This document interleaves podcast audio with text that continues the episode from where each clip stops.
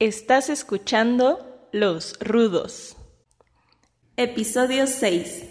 Recomendación sin suscripción.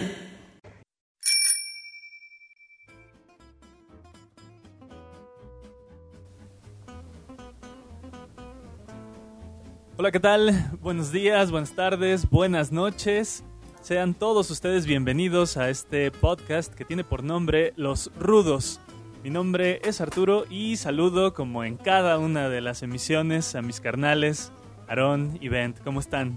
¿Qué tal amigos, compañeros de este viaje? Si ustedes llegaron a este episodio y nos siguen escuchando, se merecen nuestro reconocimiento. Muchas gracias. Les deberemos de pagar, mandar algo este, por el placer que nos brindan de poderlos acompañar en lo que sea que estén haciendo en este momento.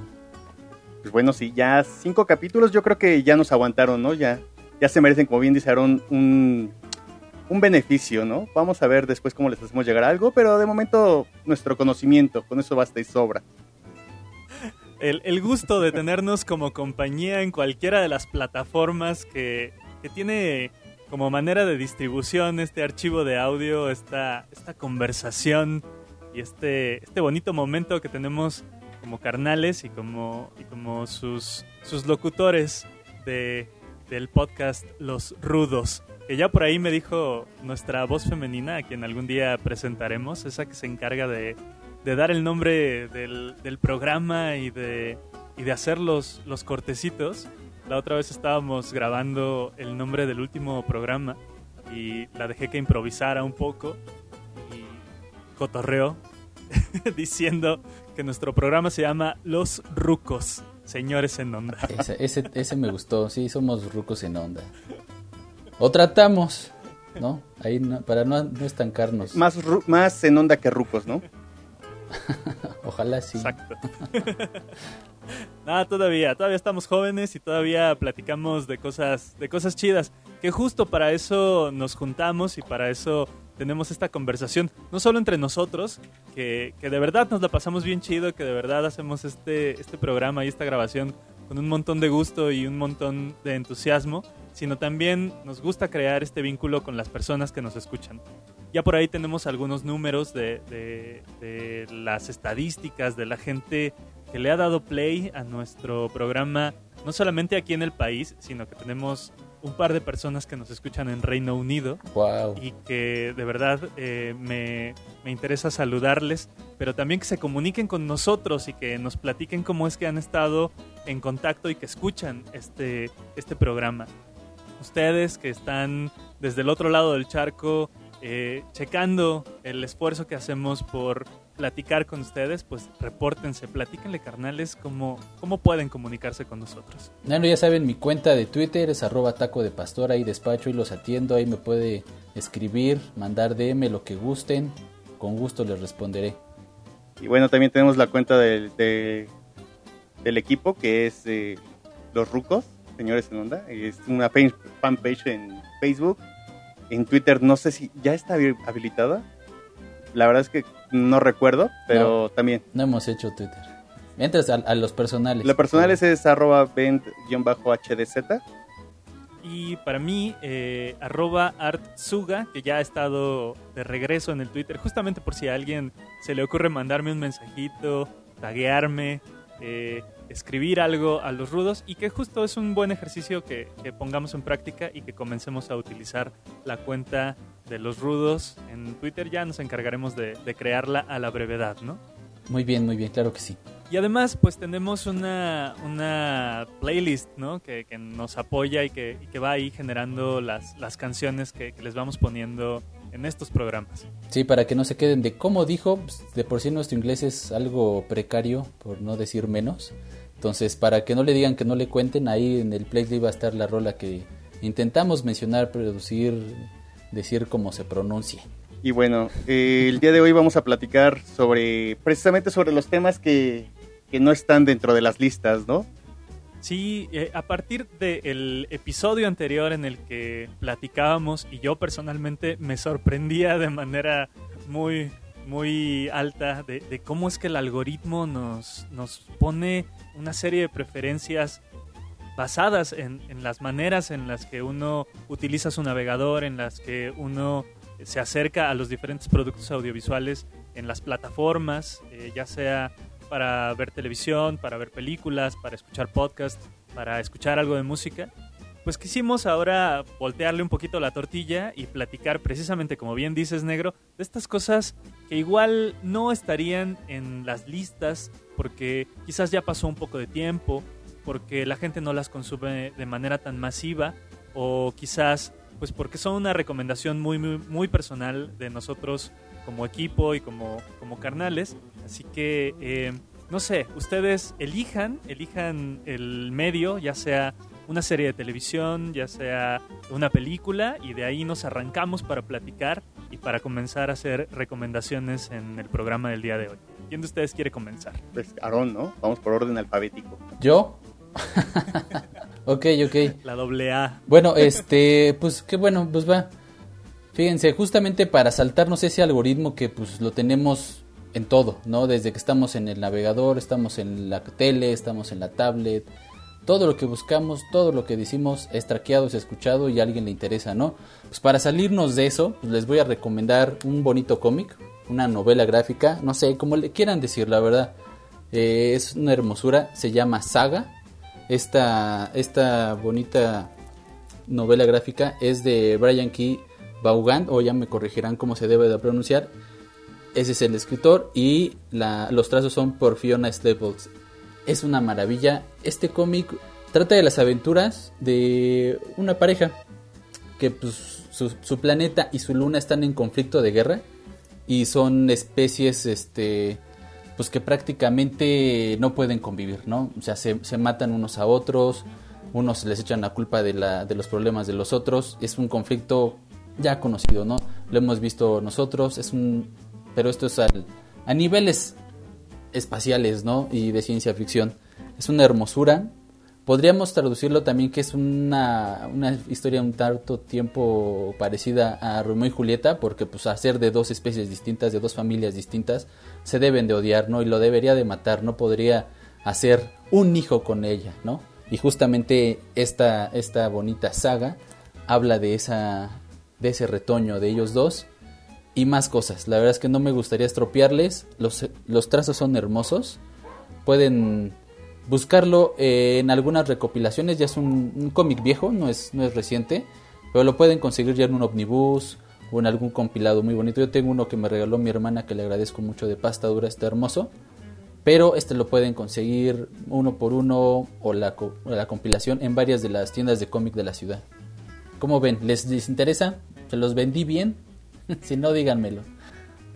Se ve, se ve bien bonito. Eh, fíjate que estaría chido, negro, si te quieres aventar el, pantallazo, que, que Aarón lo muestre en, y, se, los, se los mostramos por, por alguna de nuestras redes sociales. Mientras tanto, eh, Aarón, platícanos qué tan, qué tan nuevo es este compilado. ¿Qué, hará, cuánto tiempo que se, que se editó? ¿Cuánto tiempo ha llevado en el mercado? Fíjate que no tengo el dato, pero nada que no una píldora de Wikipedia no nos pueda ayudar. Aquí rápidamente lo podemos ver que es del 2012 su primera edición. Ya tiene sus ocho añotes. Que, que, para las para las novelas gráficas, para los cómics, en realidad no es tanto tiempo, porque normalmente es más o menos el periodo en el que alguien lo lee, lo descubre, se lo platica alguna productora, eh, hacen la junta de dinero para ver cómo lo producimos, a quién se lo vendemos, y unos 6, 8 añitos después están, están reflejándose en las pantallas de televisión o en las pantallas de cine.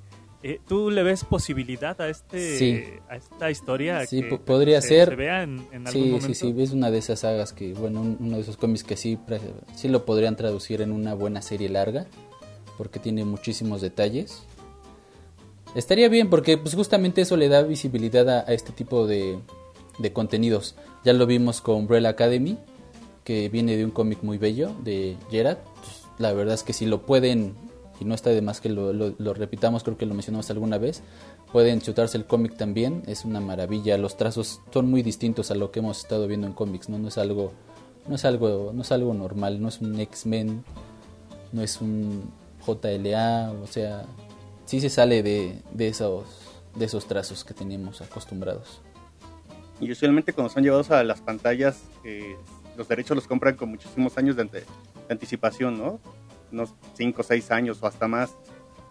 Sí, pasa un montón. Eh, por ejemplo, ahorita se me está viniendo a la cabeza esta serie de Netflix que justo también está basada en un eh, en una historieta que se llama Lock and Key. No sé si ustedes ya tuvieron chance de verla.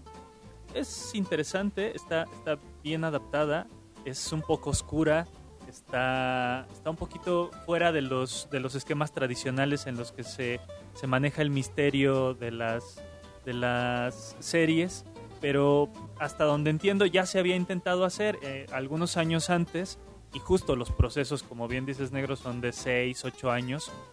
A veces cuando corres con mucha suerte pasa lo que le pasó al, al escritor de Scott Pilgrim, que al mismo tiempo que iba liberando los cómics, se estaba, se estaba grabando la película, ¿no? O... Ay, debe haber otro ejemplo también ahí muy, muy cercano que se me está yendo de la cabeza, pero de manera muy, muy rápida, casi no ocurre, casi no hay reflejos inmediatos de lo que de lo que estamos consumiendo, ya sea en libros o en cómics, y que se vean en la televisión a corto plazo.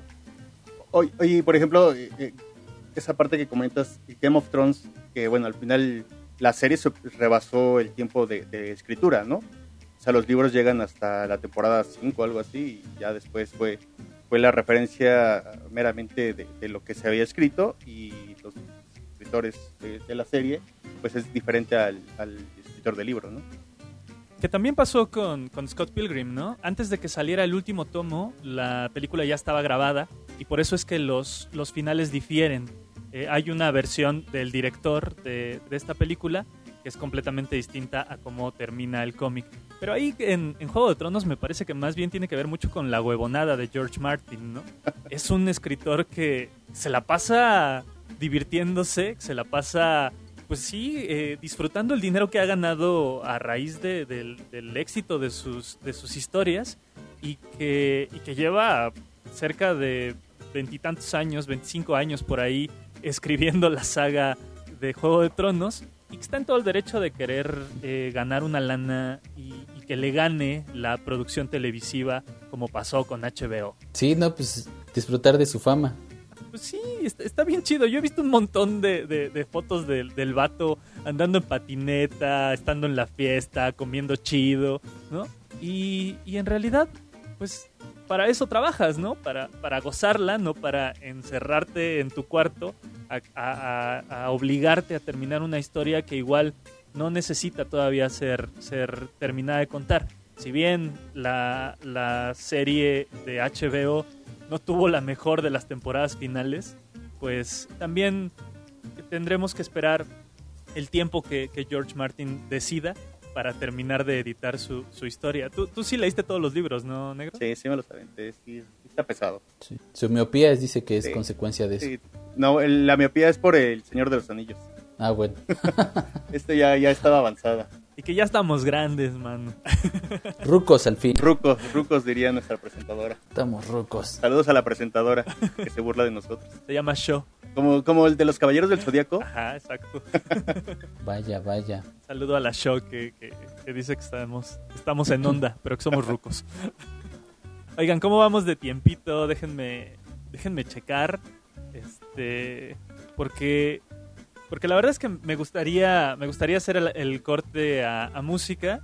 Pero de las canciones que les tenemos preparadas, ¿cuál, cuál les gustaría que, que mandáramos? Yo digo que tú, manda la tuya y ahorita mandamos otra. Vale. Bueno, pues eh, para hacer este primer corte y regresar a seguir platicando sobre estas recomendaciones, a mí me gustaría que escucháramos una canción de Beck. Beck, que creo que es uno de los grandes artistas de nuestra generación, un eh, vato gringo que está enamorado de la cultura mexicana, pero que tiene unas cualidades como músico muy versátiles, se mueve hacia la melancolía tanto como lo puede hacer hacia la fiesta y creo que este es uno de los grandes ejemplos de una de las mejores canciones que tiene para, para bailar y para mover el, el- cuerpo. Beck tiene una canción que se llama Dreams y que me gusta poner cuando, cuando yo ando para abajo, que, siempre me, me regresa a la felicidad. Vamos a escuchar Dreams de Beck y regresamos para seguir platicando aquí en Los Rudos. Estás escuchando Los Rucos. Aprovechamos este corte para recordarles que todos los episodios de este programa se encuentran disponibles en Spotify, Apple Music y Google Podcast. Estas plataformas, por derechos de autor, no nos permiten subir los programas con las canciones que mencionamos durante la transmisión. Pero si les interesa escucharlo completo, tenemos una página de Facebook donde semanalmente les compartimos un enlace a descarga del archivo. Síganos en Los Rudos, Señores en Onda, y comuníquense con nosotros por ese medio o a través de nuestros perfiles personales de Twitter. Arroba taco de pastor, arroba bent-hdz y arroba artsuga. Si tienen sugerencias sobre temas, canciones, saludos o algún mensaje, estaremos atentos. Sigamos con la conversación. Los rudos.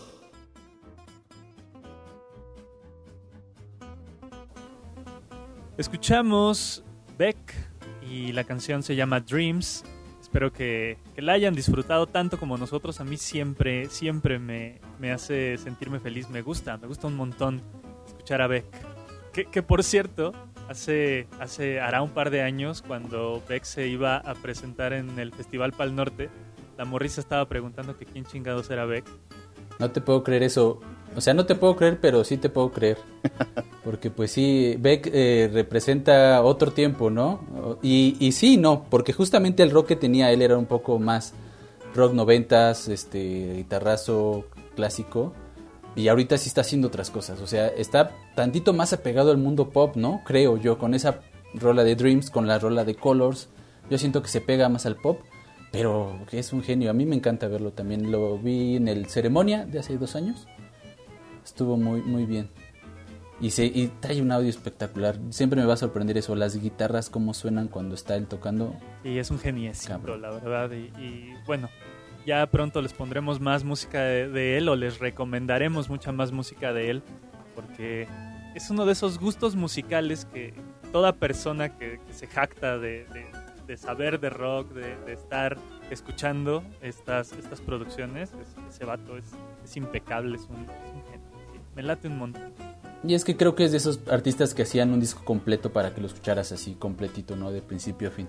Me gusta mucho esta, esta anécdota de que el disco, el Life se iba a llamar Ándale, justo porque es un eh, fan de la cultura mexicana. Y, y entonces la morra, bueno, cuando él manda el cassette con, con el, el, nombre Ándale a la disquera, la morra que lo recibe no entiende, no entiende qué, está escrito y, y, y escribe en, en, la, en la ficha donde, donde había que registrarlo Odelay.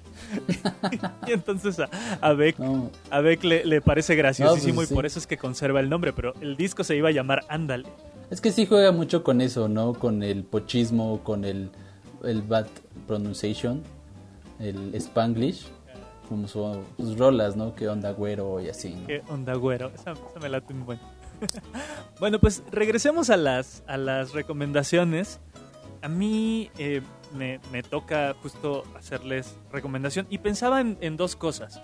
También pensaba en recomendarles a un autor de, de libro, pero también de, de novela juvenil, de novela gráfica eh, de quien ya hemos hablado algunas veces aquí en el podcast, que se llama Bernardo Fernández. Pero como Aarón ya hizo una recomendación literaria, me gustaría moverme más bien hacia una recomendación de televisión. Fíjense que hace ya muchos años, yo le calculo unos 15, había una serie de televisión que se llamaba Dead Like Me, tan muertos como yo. No sé si alguno de ustedes la recuerda. No. Me suena. La pasaban en el canal Sony y es una de mis series favoritas. Y, aparte, corrí con la suerte, ahora que estaba justo pensando en qué productos recomendarles, la busqué en YouTube para encontrar algún tipo de tráiler o para, para ver si había algo y me llevé la bonita sorpresa de que están los capítulos de la primera temporada en YouTube con doblaje al español, que la verdad es que es bastante bueno. Y, y, es una serie que no tiene desperdicio. Me gusta muchísimo porque, porque juega con, con el concepto de muerte y lo hace de una manera siempre muy, muy agria, como, como muy irónica, juega muchísimo con el humor negro y me parece que justo esa es la manera en la que hay que acercarse a, a este tipo de temas. Al mismo tiempo pasaba otra, otra serie que se llamaba Pushing Daisies, que también era, era bien interesante, que me acabo de acordar. Esa, esa creo que era de Warner, también si tienen chance de verla. Esa era de un vato que tenía la capacidad de revivir a las personas por un minuto. Entonces se utilizaba mucho como en tramas policíacas, eh, en el que de pronto eh, alguien había sido asesinado, este vato los tocaba y revivían por un minuto y podían, podían darles pistas o, o explicarles un poco sobre Oye, qué curioso. Yo no le quise entrar a esa serie porque, pues, justamente Pushing Daisies, ¿no? ¿Quién quiere ver Pushing Daisies? Te lo juro, yo imaginaba que era una serie romántica. No, Pushing Daisies. Dije, no, esta serie que. Justo, no". justo, justo responde a estos primeros años eh, del- de la década del, del, del 2000 en el que las, las, las series se volvieron atrevidas, pero también muy ácidas. Y, y en el concepto de, de, de Dead Like Me, regresando a la historia original, a mí me gusta mucho esta serie porque les voy a platicar. Es la historia de George, Georgia, una chica que, acaba de cumplir 18 años, que tiene una vida de mierda, así completamente miserable. Es una morra que no tiene para nada las características de una protagonista de serie y de pronto, en el primer capítulo, en los primeros momentos de la historia, narra cómo en una estación espacial los desechos que tienen que caer a la Tierra están mal calculados y a la morra la mata el asiento del inodoro de la estación espacial. Cae, sí, ella sale a comer de su trabajo y madres la mata. Eh, pero unos segunditos antes de que, de que caiga muerta, alguien le pregunta su nombre. Se acerca un hombre y le dice, oye, este, porque ella trae su, su, su etiquetita de que acaba de, de entrar a su trabajo y dice, hola, pregúntame mi nombre. Y entonces el vato se le acerca y le dice, "Eh, ¿y cuál es tu nombre? Y ella le dice George. Y el vato le dice, ¿y tu apellido comienza con L? Y la morra luego, luego siente así como el, el pedo del acoso. Le dice que sí, pero el, el, el vato la toca, la toca del hombro. Y cuando cae la, la tapa del inodoro y la mata, de lo que se da cuenta ella es que de pronto está viendo la escena a unos metros y es su alma que fue retirada justo por este güey, que son una serie de, de, parcas, así es como lo traducen al español, de parcas que se dedican a recoger las almas de las personas antes de que mueran en accidentes trágicos para que no sufran. Y a ella le toca sustituir a este güey que, tenía un número determinado de almas que recolectar y se integra a una vida de una serie de, de, godines del inframundo que se dedican a recoger almas que viven en, en la tierra como no muertos, pero que al mismo tiempo que se dedican a hacer estas cosas, a recoger las almas, viven, tienen que convivir con, con los vivos y deben de tener trabajos comunes y deben de convivir con toda la gente, porque pues el, el cielo y el infierno no tienen aseguramiento social y entonces deben de seguir manteniendo estas, estas cosas que tienen eh, que tenemos todos, ¿no? De ir a la chamba y pelearnos con el jefe y este y tener eh, pues encuentros sexuales y lidiar con esta cosa de estoy muerto. Es una serie bien bien bonita, bien interesante. Estuvo un rato en Netflix. Justo eh, valdría la pena revisar si en algún en alguna plataforma está, si aparte de YouTube está, porque tiene una película de inicio con, con dos capítulos alineados y luego cuando se cancela corren la suerte de, de que les autorizaron una, una película para que se cerrara la historia y para que terminara. Es, un- Para fin. es una joya. Ah, qué bien. Pues creo que es buena, buen- buena opción verlo en YouTube. Y no está en ninguna otra plataforma. Hasta donde sé, no. Y fíjate, yo la única manera en la que la pude ver completa fue yéndome a Tepito, en aquellos entonces en que las series eran el boom de estos de venta de, de discos, y la conseguí, la conseguí completa. Esa fue la única manera en la que, en la, que la tuve. Sí, seguro en medios alternativos o el festival de Torrento la pueden buscar. Sí, siendo una serie de nicho, porque la verdad es que mucha gente sí le gustaba. eh, y, bueno, es una lástima que fuera producida en los 2000 tempranos, porque pues, no había foros, no había, no había manera de hacerle saber a la gente que estaba produciendo que sí la estaban consumiendo y que sí les gustaba, ¿no? Como ocurre con algunas otras series como, no sé, And with an E, que la gente no deja de escribir en las, en, en las plataformas y que atosiga a Netflix todo el tiempo con produzcan una nueva, nueva temporada, estamos esperando que, que siga ocurriendo. Pues esta no ocurrió con la misma suerte. Afortunadamente sí se hizo un cierre y por ahí debe estar. Yo creo que sí, sí hay chance de, de conseguirla. Está, está bien, bien chida. Sí, sí la quiero ver. La vendiste muy bien, ¿eh? También Pushing Daisies. Sí, habrá, habrá que, que revisar todo ese catálogo de pues que consumíamos cuando, cuando pues, íbamos a la escuela. O sea, me acuerdo que, que yo veía esa, veía, veíamos The O.C. Uh, de OC. A mí me gustaba muchísimo The O.C. Creo que es, ese, es el Beverly Hills de, de mi generación. Sí, un tanto sí, un tanto sí, un tanto no, por ahí. Si, le, si les tiras la liga, sí. Me acuerdo mucho de estas series que empezó a, a armar eh, Warner, eh, Chuck. ¿Te acuerdas de Chuck Negro? Chuck, sí, como no, un ñoñazo, ¿no? Que se. Que, ah, pues es Shaz- Shazam. Exactamente, sí. Chuck es Sha- Shazam. Pero se trataba de un personaje que era un vendedor de Best Buy.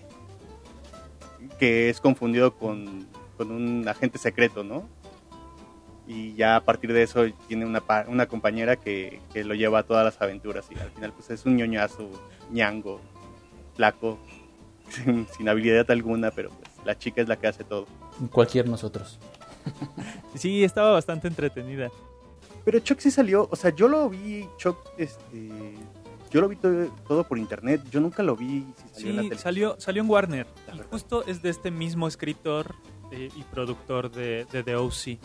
Em, porque a mí, a mí se me hacía que, que ese, esa historia estaba mucho más escrita para este chico que hacía Seth Cohen, Adrian Brody, Adam Brody, el que también sale en Shazam, por cierto, ¿no? Y que alguna vez se planteó que él pudo haber sido Flash si se hacía la Liga de la Justicia en aquellos años. Que ah, para mí es uno de mis referentes pop así eh, grandes. Gracias a él, yo soy tan tan fan de Deathcap for Cutie. En, en la serie de, de The O.C., él era un gran fan, tenía un póster gigantesco del Transatlanticism. Fue la primera vez que yo me interesé por esa banda y la verdad es que llevo justo 15, 18 años muy clavado con, con esa bandita. Y a mí me parecía justo que, que ese papel no era para Zachary Levy, sino que había sido escrito para Adam Brody, pero de alguna manera quizás él lo hizo mucho mejor en el cast, o a lo mejor Adam se movió a otros proyectos, porque no sé si se acuerdan, había por ahí una serie que se llamaba Las Gilmore Girls, que también producía Warner, que es una de estas grandes producciones, de las últimas grandes producciones de televisión en el que se utilizaban los sets que la Warner tenía para hacer sus películas, que por cierto es el mismo set donde se grabó Volver al Futuro, donde se montaba la, la torre del reloj, y ahí Adam Brody hizo sus, primeras, sus primeros capítulos, hizo la primera y segunda temporada de las Gilmore Girls, y luego le ofrecieron el papel para moverse a The O.C., y termina abandonando la primera producción. No me parecería raro que hubiera hecho lo mismo también abandonar Chuck y que justo Zachary Levy tomara, tomara su papel. Porque es exactamente lo que dices, era, era el planteamiento del personaje era un vato pues ñoño, flaco, este, desgarbado, que, que- que bien pudo haber sido escrito por este güey. Y Zachary pues, ya estaba medio, medio fortachón para esa, esa época, ¿no? Yo creo que podemos ir a Rolita. Vamos a una rolita y regresamos. Órale, ¿cuál vamos a escuchar? Este es un cover que hace la banda Computer Magic a Suspicious Mind, una rola pues, por todos conocida de Elvis. Y le da un tratamiento muy bueno, muy actual. El cover es del año pasado, ahí lo pueden escuchar. Y la banda es muy buena, entonces es una buena forma de entrarle a su música. Venga, pues entonces escuchemos Suspicious Mind a través de Computer Magic y regresamos a seguir la charla aquí en Los Rudos. Los rudos. Aprovechamos este corte para recordarles que todos los episodios de este programa se encuentran disponibles en Spotify, Apple Music y Google Podcast. Estas plataformas, por derechos de autor, no nos permiten subir los programas con las canciones que mencionamos durante la transmisión. Pero si les interesa escucharlo completo, tenemos una página de Facebook donde semanalmente les compartimos un enlace a descarga del archivo. Síganos en Los Rudos, Señores en Onda, y comuníquense con nosotros por ese medio o a través de nuestros perfiles personales de Twitter. Arroba taco de pastor, arroba bent-hdz y arroba artsuga.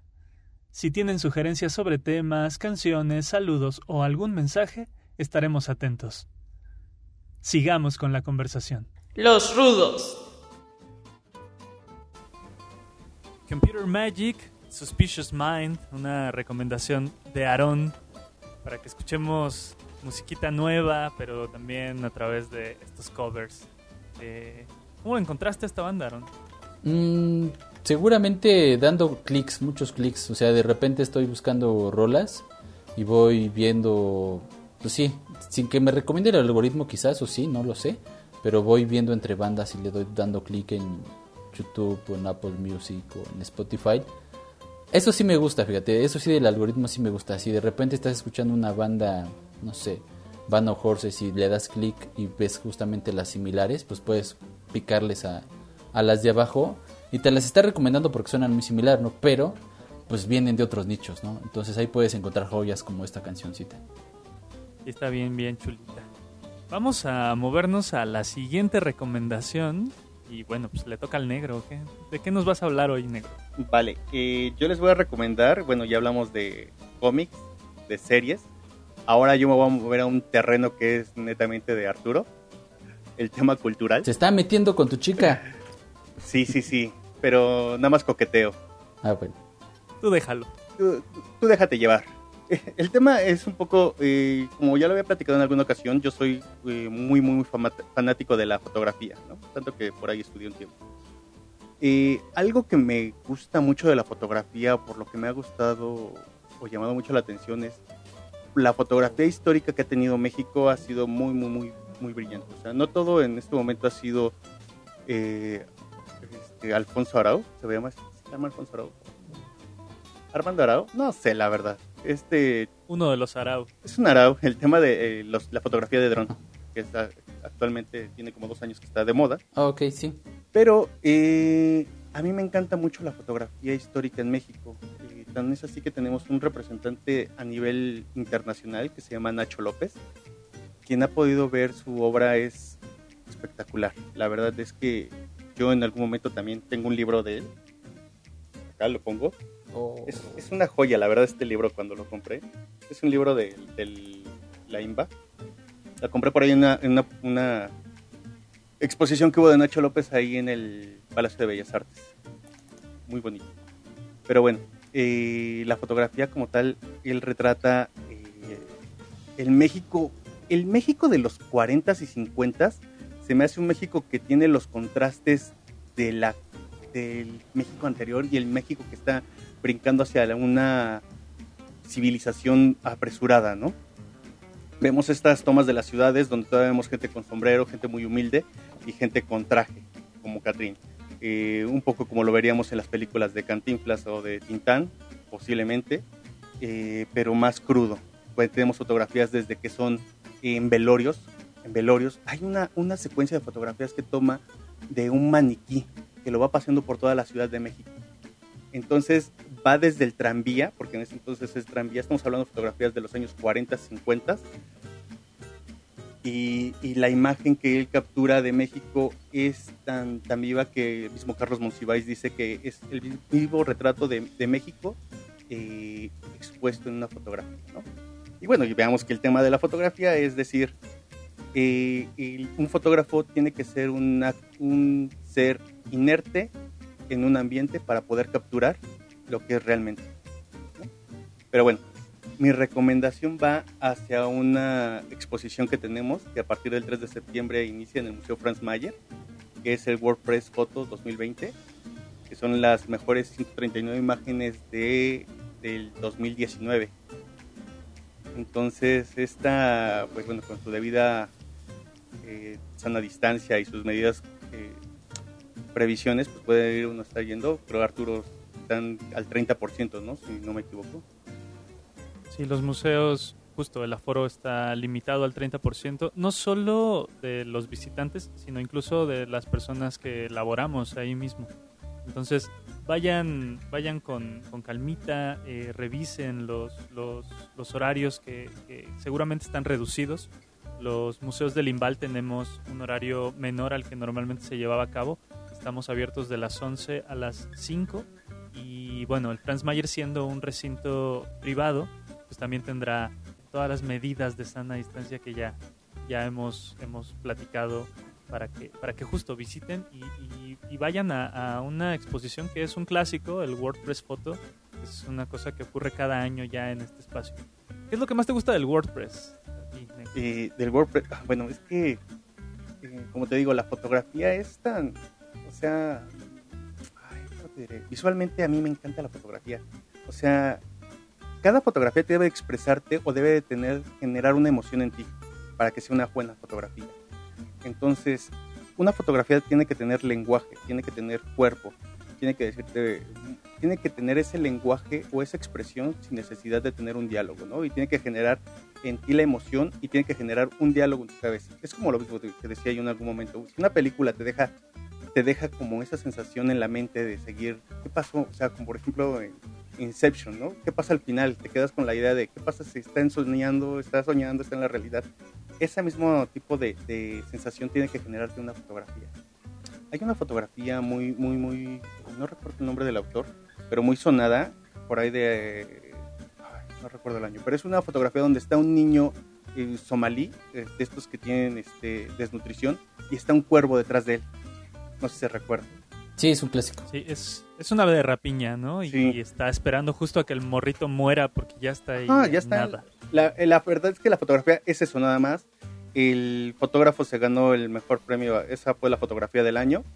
Eh, nunca dijo cuál fue el desenlace de la fotografía, porque al final es lo que te digo, tienes que ser un ser inerte, no tienes que intervenir en la, en la generación de la imagen. Y al final, un año después, se suicidó este tipo. Wow, no sabía esa historia tan trágica. Sí, yo también he visitado el WordPress Photo y, y justamente no...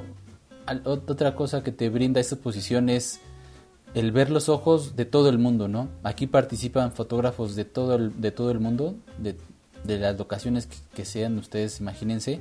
Hay reporteros, hay especialistas de National Geographic, de la BBC, y justamente eso, ¿no? De repente tú estás viendo una imagen de un bombardeo y dices, hijo, o sea, sí te, sí te mueve fibras. Es una exposición fuerte eh, en ese aspecto. Y también hay exposición, en esa exposición también hay fotos científicas, entonces ahí para que no se vayan tan, tan, tan mal de, su, de sus entrañitas con los sentimientos que les generan. Anímicamente. Exacto, anímicamente. Este, también hay, hay algo de ciencia en las fotos para que pues vean los, los avances, que también hay fotografías hermosas de eso. Sí, es un arte. Enfrentarte justo con, con- con el instrumento a no solo a la, a la belleza que, que- que es lo que pensaríamos que es lo que nos llama a retratar. Estas, estas personas están ahí para, pues para capturar momentos que, sea por la razón que sea, están, están para quedarse en nuestra memoria. Ahorita que tú hablabas de Nacho López, negro, y que cómo nos transportaba a, momentos antiguos de, de la ciudad, a mí me, me gusta mucho una foto de él donde hay una mujer que está haciendo el, el- el centro de la atención, va caminando por la calle y ahí hay Ujú. alrededor muchos otros vatos que la están volteando a ver con admiración. Sí, Creo que es una de sus fotos más, eh, más conocidas. sí, es una secuencia, sí. Pero, pero eh, me acordaba también de don Enrique Metínides, es un gran fotógrafo y que, y que hay un gran documental de él. Si, si recuerdo el nombre, o por favor ahí ahorita nos aventamos una, una cápsula de Wikipedia. Eh, don Enrique Metínides fue este, este hombre que se dedicó hacer la fotografía de, la alarma, ¿no? de, esta, fotografía de nota amarilla en la que retrataba justo los accidentes, en la que retrataba todas estas cosas brutales que ocurrían en la ciudad para luego venderlas a los periódicos de, eh, de- de nota amarilla y que, y que su, su trabajo justo no se acerca para nada a lo que nosotros eh, creyéramos de primera instancia que tiene que retratar el fotógrafo, que deberían de ser así de bote pronto se me viene a la cabeza pues, las cosas bonitas, ¿no? Que a veces para eso utilizamos nuestro teléfono porque, ay, mira, se ve bien chulo cómo está ahorita el cielo o mira, la luz está entrando de tal manera que está formando tal cosa. No, don, don Enrique lo que hacía era justo retratar pues lo, lo terrible de vivir en una, en una ciudad y las consecuencias de estos eh, accidentes durísimos y, y hay también unas, unas cosas impresionantes que justo nos mueven y nos, nos, nos provocan dialogar con estas fotos, dialogar con esta ciudad, con estas personas que están, que están viviendo estas tragedias, ¿no? Sí, Ajá. justo ya encontré el documental. Se llama El hombre que vio demasiado y está en YouTube completito. Mira, nada más. Entonces, creo que es otra muy buena recomendación que, que me voy a echar, yo creo que la nochecita, que es un buen... Sí, sí, también lo que estoy viendo es que tiene un libro que se llama 101 tragedias de Enrique Meti- Metinides. Bueno, viste en inglés, pero imagina, imagínate este México que teníamos antes. Se ve tan lejos, pero es tan cerca de que existía toda esta nota amarilla y vendía, bueno, actualmente vende. Pero antes existían revistas que se dedicaban a eso netamente. Pues, ah, es que eso evolucionó en algo medio oscuro y feo como es el metro. No lo sé. ¿O el gráfico? No, El gráfico. Antes era peor, yo creo, ¿no? Porque no sé si recuerdan ese. Yo tengo vagos recuerdos de los 80, finales de los 80, ¿no? Que existía la alarma. Ujú. Sí, estos periódicos que se dedicaban justo a cazar las tragedias que habían ocurrido en la ciudad, eh, que los, los reporteros como don Enrique se, se dedicaban a, circular la ciudad o a esperar alguna llamada o a cazar el reporte policíaco para moverse, sacar la foto y luego publicarla en, en el alarma, ¿no? en, en estos, en estos periódicos que, que justo se dedicaban a hacer esto. Insólito, Ah, el insólito. Pues el semanario de lo insólito era más bien como una cosa que, que- que hablaba de fenómenos paranormales, de esta gente que cree muchísimo en fantasmas, en ovnis. Ah, Me tienes parecía razón, una sí. literatura más bien fantástica, que se, que se acercaba más hacia, hacia las teorías conspiratorias que, que- que ocurren ahora. Lo, asocié mucho porque seguramente los veía en el puesto de periódicos muy juntitos. Ajá, es que estaba toda esta, esta lectura estaba junta. Pero, pero el alarma pues, sí era una cosa, era una cosa terrible y que, y que ahorita que mencionas el gráfico, el, el metro, son esta horrible combinación de, de la contraportada de la prensa donde está la, la- la morra semidesnuda ah, los con la sangre y el gore que cada vez se ha ido intensificando en, en- en- la fotografía, en la fotografía sea cual sea el, el término que se le, se le dé a esta, a, a- esta rama de la fotografía, que ya lo investigaremos. Debe ser fotografía periodística esto, tal cual. Yo me acuerdo que la última vez que, que- que vi, que me atreví a voltear al puesto de revistas, porque lo, lo, lo hacía con regularidad, a veces me, me- gustaba ver que estaban retratando las, las revistas que había en los periódicos, pero la última vez que me atreví a retratar fue con este caso en el que el- la pareja de, la, de la chica asesinada eh, la desolló y entonces justo estaba en la portada esta, esta imagen terrible ¿no? de este feminicidio y me parece que justo fue cuando yo pensé eso, eso es suficiente y no tengo por qué volver a mirar estas, estas publicaciones. Es una tristeza porque Sí, qué crudeza es. Yo recuerdo muy bien ese caso también. Y lo que recuerdo fue que en redes sociales se usaba el hashtag de la, de la chica, el nombre de la chica, Ujú. para que la gente que quería alimentar el bullerismo, que quería alimentar el amarillismo, se encontrara con otra cosa. Entonces todo el mundo empezó a, a inundar la fo- las fotos o el hashtag de la chica con fotos de otras cosas. Fotos lindas para justamente no estar alimentando ese morbo que se generan de estas, de estas tragedias. Es que las imágenes fueron tan explícitas que realmente, eh, más que causar indignación entre la gente, creo que generó el morbo nada más. Se olvidan del tema principal, ¿no? Exacto. Y que es un ejercicio precioso este que hacen mucho los K-Popers, ¿no? Sí. Justo tapar los hashtags que, que incitan al odio, que, que- que hacen este tipo de amarillismos.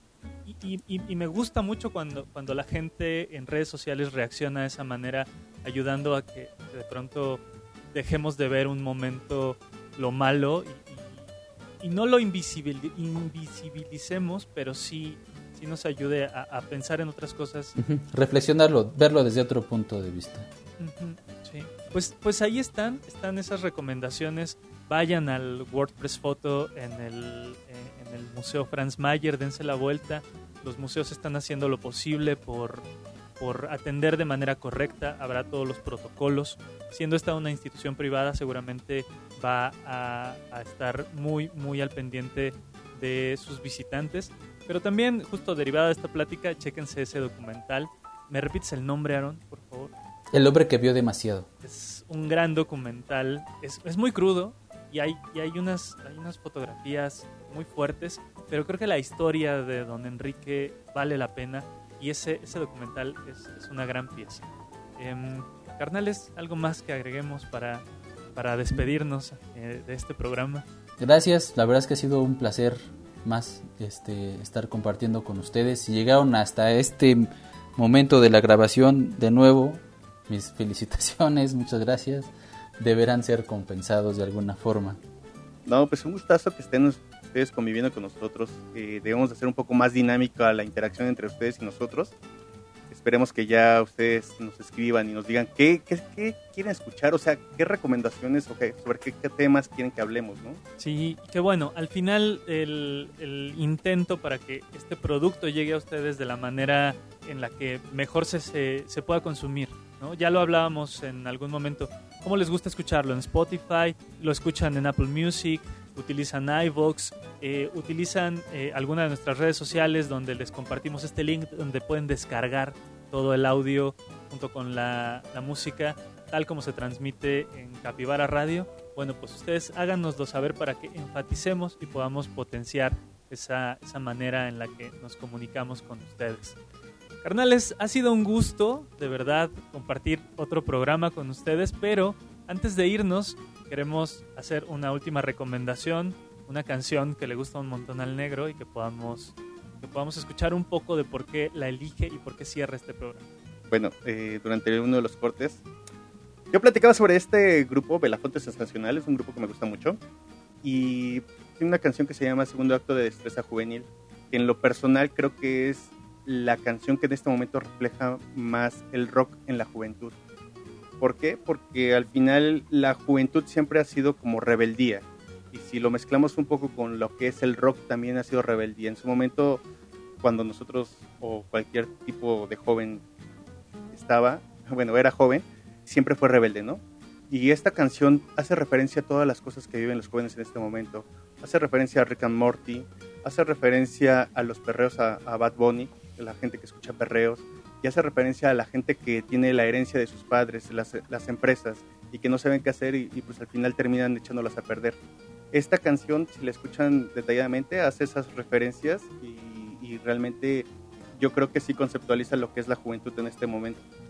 Sí, y que creo que también hablemos de las dualidades. Ya nos, ya nos han escuchado criticar, especialmente a mí, y lo seguirán haciendo, criticar a las, a las juventudes, pero también hay que ser lo suficientemente inteligentes y también entender que no hablamos ni generalizamos completamente. Cuando de pronto mazapaneamos a cierto sector de la, de la juventud, evidentemente no nos estamos refiriendo a todos estos que sí levantan la voz, que sí se están moviendo contra, contra las causas que nosotros en nuestras juventudes no supimos defender y que me parece un acto bien loable, bien heroico, que los morros se, se, se, puedan poner al brinco, se puedan poner al pedo por cosas que no les están gustando y que nosotros pensamos que nos teníamos que tragar cuando estábamos igual en su edad. Quizás no era nuestro momento, ahora sí lo es. Me parece que sí, justo las juventudes están luchando por, por esforzarse y porque vivamos un mundo mejor. Creo que es un buen momento, especialmente ustedes carnales que, que son responsables de la crianza de, de gente, ¿no? Que yo estoy en, en, la responsabilidad de la formación de morros. Me parece que sí es un, es un momento bien, bien importante y que nos vale echarle porras a quienes se están esforzando ahí. Sí, sí, sí, totalmente de acuerdo. Nuestro apoyo y solidaridad a todas esas personas que alzan la voz y que quieren ser escuchadas de una forma o de otra. Todas son formas, todas las formas son válidas. Si ya nos cansamos de pedirlo de una buena forma y no nos escuchan, pues quémenlo todo. Que las cosas ardan, ¿no? Vamos a escuchar segundo acto de Destreza Juvenil en voz de Belafonte Sensacional y no nos queda más que darles las gracias y escucharnos en el siguiente programa de Los Rudos. Hasta pronto, carnales. Abur. Los rudos.